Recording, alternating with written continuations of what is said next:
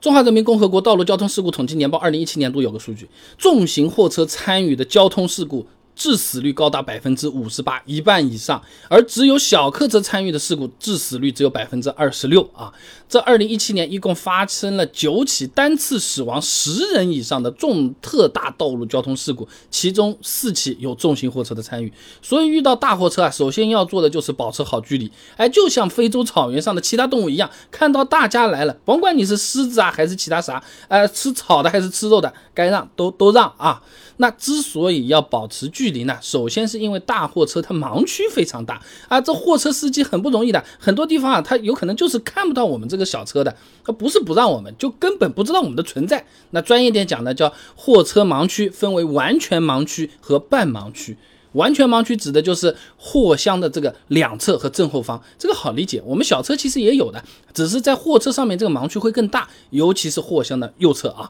那半盲区呢？它比较特殊啊，它是在车头的两侧和前方。哎，因为大货车的驾驶舱很高嘛，贴近车辆，而且高度低于车窗下沿的那个区域啊。这个地方啊，有可能是看不见的。那就是我们坐在那边啊，我们在侧面的那个窗啊，往下面看，其实有一块死角是看不到的。哪怕我们把脸贴在这个窗户上面，贴在这个玻璃窗边上，往下看也是看不到的啊。那这个半盲区左右都有啊，但是在靠驾驶员比较远的右侧那边，车头的右侧，它是特别严重的啊。某车之家做过一个实测的啊，即使是汉兰达这种尺寸的 SUV 啊，那处于并不算很大的三轴货车的右边啊。完全看不到，找不到这个车子的啊。那保持车距的第二个原因呢，就是大货车的刹车距离很长啊。我们视频以前做过，大货车事故那么多，真的是司机不刹车直接撞上去吗？哎，这个里面详细讲过，这里简单说啊。一辆满载的商用卡车，从一百零四公里每小时的速度刹停需要一百八十三米，普通的家用车百公里刹停基本上就四十米就行了。四倍有多啊！那这还这还只是标准载重的情况下啊，国内不少车子超载的，这大家懂的都懂，是不是？那长安大学王志祥硕士论文《货车重特大道路交通事故安全对策研究》上面有个数据啊，这货车的重特大道路交通事故当中啊，将近百分之八十的车子都存在超载行为，而且大部分的货车呢，行驶载重量是标准的两到三倍，这会严重影响货车的制动性和稳定性啊。所以，如果我们开在货车的前面，真的真的要给它留足够、足够、足够长的刹车距离。哎，为什么我说那么多遍？你说话是不是觉得有点奇怪？你留的距离也要觉得这距离已经长的有点离谱了才可以。哎，尽量保持正常车距的两倍以上，并且速度还要比它快一点，在他们前面啊。你比如说这个时速，你在开一百公里的那个时候，哎，你最起码要比它前头两百米以上，这样才相对保守一点啊。不然一旦后面的货车上来，或者你稍微轻轻。点了点刹车啊，人家直接就过来了，直接就变成手风琴了啊！当然了，有的时候啊，我们会迫不得已的处于两台货车之间，哎，你比如说堵车啊，这压力真的还是挺大的啊。那我们就要和前面的货车保持三到四个车身的距离，开双闪提醒后车时刻注意后方货车的情况啊。我自己就这么干，紧张的这个时候如果真的撞上来，那有可能就不是手风琴了，有可能就是平掉的，对不对？那么，比如说你按闪光已经按的有点晚，后面的车子哗已经开上来，它有可能会狂按喇叭，那个就是鸣笛，哦，很响的那个大货车喇叭，对吧？还闪灯在提醒我们，我们利用这段时间加速躲到旁边车道去吧，赶紧别出去点是一点了啊。那么。除了保持车距，第二点要注意的呢，就是超大货车一定要快。那道理其实和前面说的是差不多的啊，因为超车肯定是离货车是比较近的嘛，所以尽量要减少你待在这个盲区里面的时间，并且尽快和货车拉开距离。超车前呢，一定要打个转向灯，呃，如果条件允许的话，按一下喇叭或者是。抬个灯、闪灯提醒下前车的司机，我要超车了。那即便他左右看看没有车子，他想，也许你在盲区里面，他至少保持不乱动啊，这个还是很要紧的啊。那如果是两车道是需要借道超车的时候呢，那就要更快了啊。那货车它很长哎。对不对？比一般车子长很多啊！你如果速度提不起来，超车时间的话，就比想象中的要多好多好多。如果对面还对向来了个车，那就进退两难了啊！就有点像打游戏里面的残血守高地，啊，对面的兵线又过来了，你冒死清兵还是回泉水都说不清楚了，对吧？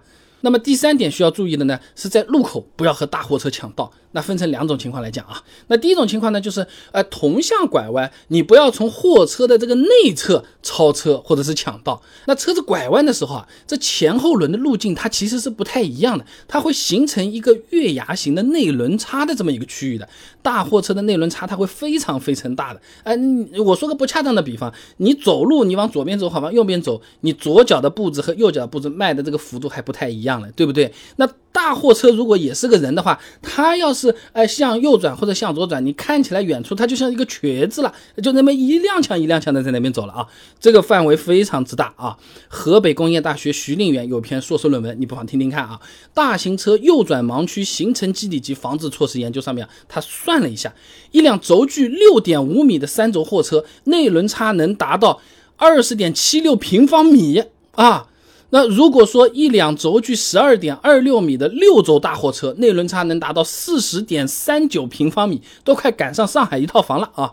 这大货车进弯的时候呢，它为了给后轮留出过弯的这个空间，哎，车头一般都会比较靠外的，哎，弯道内侧看起来有很大的一个空间，你好像可以超车超上去的，好像它让我了嘛，对不对？